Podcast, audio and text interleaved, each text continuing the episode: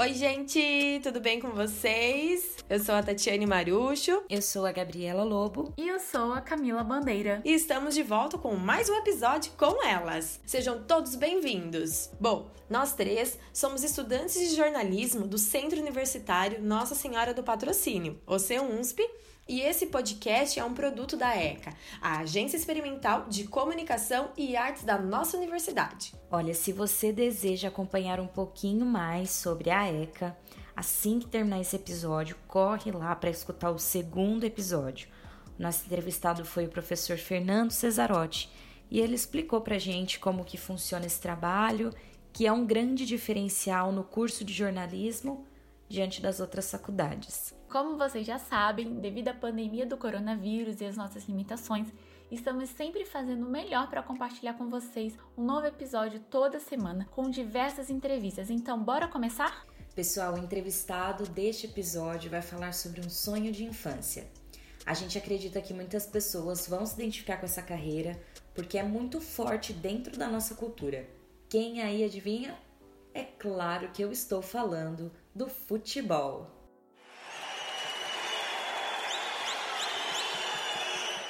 Eu lembro que quando eu era criança tinha um campinho de areia perto da minha casa e que se deixasse o pessoal ficava lá o dia inteiro, inclusive a minha irmã mais velha. Agora pergunta se eu também estava lá. É óbvio que não, porque eu sou péssima para jogar bola e até para entender o jogo, mas tudo bem, me deem um desconto aí. Eu admiro muito quem tem esse talento, essa profissão cheia de adrenalina e exige muita disciplina. Eu conheço muitas pessoas que davam e ainda dão um show de habilidade e que infelizmente elas não conseguiram realizar esse sonho de jogar para milhares de pessoas. Gabi, você tem razão. Essa profissão exige muita disciplina e é cheia de adrenalina. E eu tenho uma coisinha para contar para vocês também. Quando eu era criança, eu e minhas amigas a gente jogava futebol na escola e no condomínio. Na escola a gente chegou até a participar de um campeonato de futsal e meus pais me deram uma chuteira, mesmo eu tendo zero talentos. Pai e mãe, muito obrigada por confiar em mim desde sempre. E muitas crianças elas sonham com esse esporte. Na real, elas são apaixonadas. Afinal, moramos no país considerado o país do futebol. E o nosso entrevistado não foi diferente. Desde os seus 7 anos de idade, ele faz parte de um time, enfrentou obstáculos e hoje joga fora do Brasil. Que bom que você escolheu ser jornalista, né, cara? Sonhar com jogar futebol simboliza trabalho em equipe e disciplina para alcançar o sucesso. Também indica que a torcida, seus amigos e pessoas próximas estão acompanhando cada detalhe do seu jogo. Para seguir a carreira, muitos precisam fazer escolhas de deixar as famílias e os amigos. Mas tudo isso faz parte do processo da carreira. O nosso convidado de hoje é o jogador Bruno Caldana. Ele começou a jogar com 7 anos e atualmente ele está com 21. Seu primeiro time profissional foi o Guarani de Campinas. Logo após ele jogou no Bragantino e atualmente ele joga no Real Union. Bruno, muito obrigada por aceitar participar do nosso programa e vamos começar o nosso bate-papo? Quando você recebeu a proposta para jogar fora, qual, como foi essa sensação? Como foi esse processo de deixar seus pais se inserir numa nova cultura, fazer novos amigos? A primeira oportunidade que eu tive de jogar fora foi em agosto de 2018, na Espanha, e não foi uma decisão muito fácil de ser tomada pelo fato de ter que ficar longe da família, dos amigos, estar em outro país, num lugar que ninguém fala a sua língua.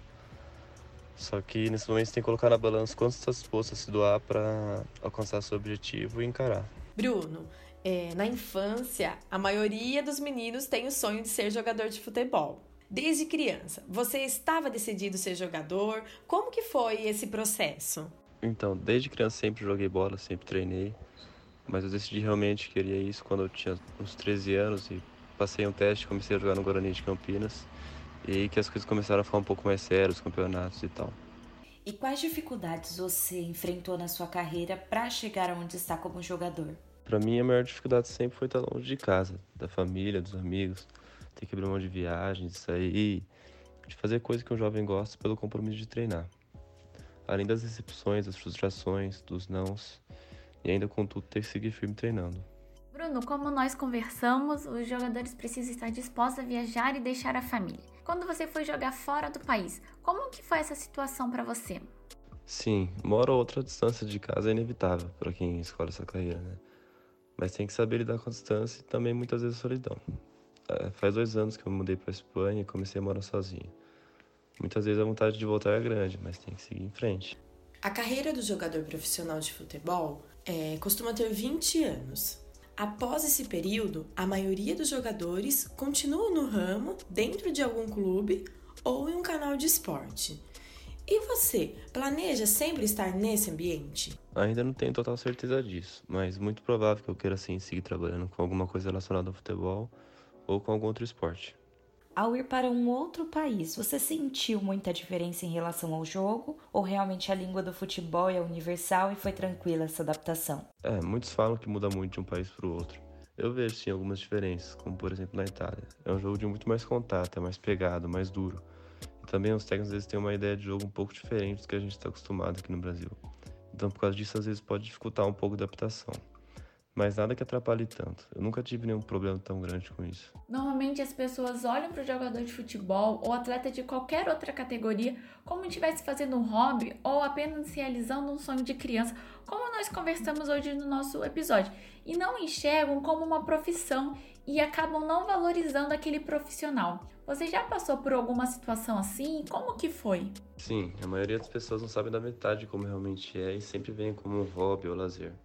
Nunca passei por nenhuma situação que tenha me marcado tanto, mas sempre falam, ah, vida boa, só jogando bola e tal.